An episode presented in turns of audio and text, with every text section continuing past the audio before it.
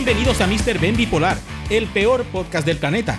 Soy Mr. Ben y te estaré hablando de las cosas que creo necesarias para vivir una vida menos caótica, ser feliz o por lo menos tratar de vivir en paz y armonía. Así que relájate, sube el volumen y prepárate para tratar de entenderme. Esto comienza ahora.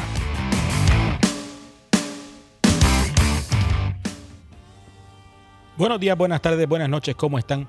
Yo muy bien, gracias por preguntarse y por preocuparse por mí.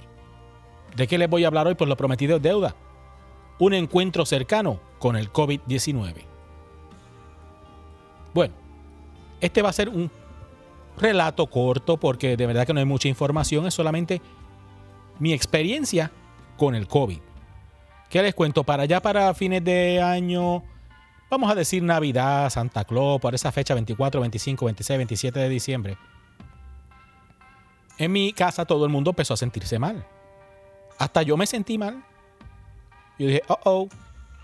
Empezamos a ver sospechas, empezamos a ver personas aislándose dentro de la misma casa. Somos una familia grande, por decirlo así.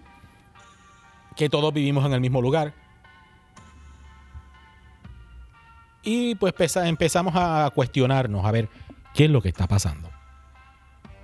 Pues ni corto ni perezoso, empezó la gente a sentirse mal y más mal y más mal. Y yo pues me sentía raro, pero no era una cosa muy espectacular que digamos. Decidí hacerme la prueba el día antes de empezar a trabajar, después de haber venido de las vacaciones. Y eso hice.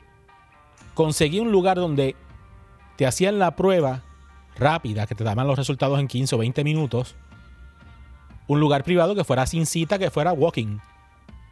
Me costó unos freaking 175 dólares, pero lo pagué porque quería saber si podía volver a trabajar, ¿verdad? Porque dada la sospecha y no teníamos nada confirmado, quería verificar, ¿verdad? Y, que yo estuviera bien para no contagiar a mis compañeros de trabajo porque todos trabajamos en unos al lado del otro. Salí negativo. Perfecto, mañana voy a trabajar. Pues no. Se fueron dos personas de mi casa a hacerse la prueba porque ella se sentía muy mal. Los dos salieron positivos. Oche. Y ahora, ¿quién podrá defendernos? Llamo a mi trabajo y le digo, mira, esta es la situación. Me dicen, no. Para acá no vengas, quédate 10 días en tu casa. Y yo, ¿y quién me va a pagar eso? Porque la ñoña de Trump, la cosa esa que le había puesto de dos semanas, 80 horas, se acabó el día 31. Bueno, pues se lo cargaré enfermedad y vacaciones porque no me queda de otra. Eso hice. Por consiguiente, mi esposa también salió con el COVID, los nenes estaban medio malitos, pero a esos no les pasó mucho. Diagnostican a mi esposa con el COVID y yo digo, oh, oh, pues si tú tienes, yo tengo, porque nosotros estamos en el mismo sitio. ¿Qué pasa? Espero los 10 días. Me hago la prueba otra vez negativo. Esta vez no pagué, esta vez fui por uno de bolsita gratis.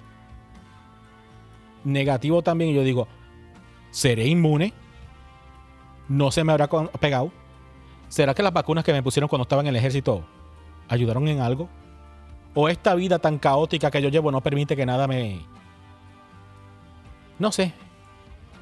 Me haga mucho efecto. O salieron malas las pruebas. Una de dos. Una de todas esas. Pues la verdad que no tengo la más mínima idea. Pero qué cosa más brutal. Imaginarse y pensar que uno lo tiene. Porque si es una cosa ir a una tienda, por ejemplo, y cuidarse y protegerse para que no se te pegue porque tú piensas que alguien puede tenerlo y lo dejó en algún producto o en algo.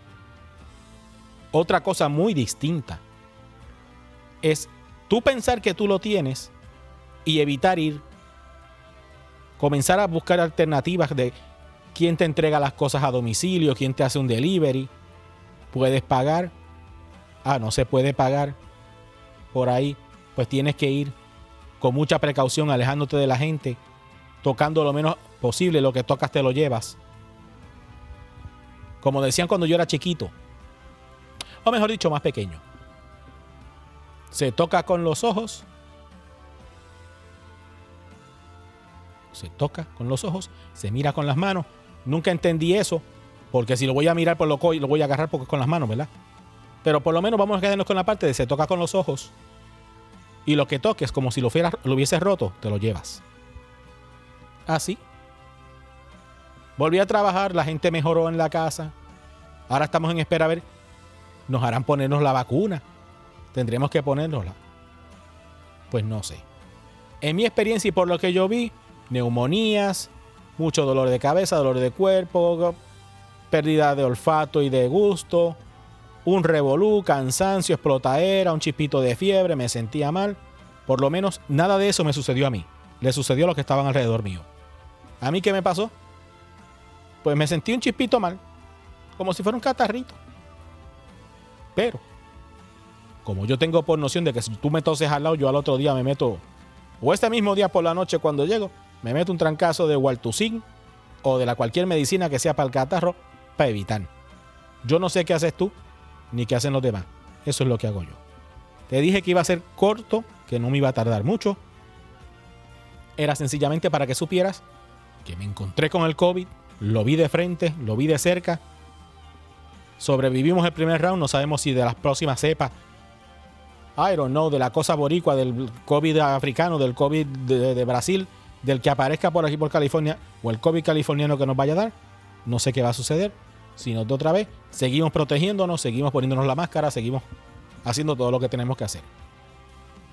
Usted haga lo suyo. Eso es todo por el momento, nada más con el testigo. Se les quiere de gratis, el cariño no es mucho, pero da. Antes de que te vaya, pasa por la página.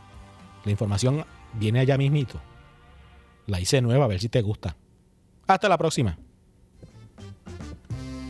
Hey, ¿qué tal te pareció el tema de hoy? ¿Te gustó? ¿No te gustó? ¿No entendiste un cara?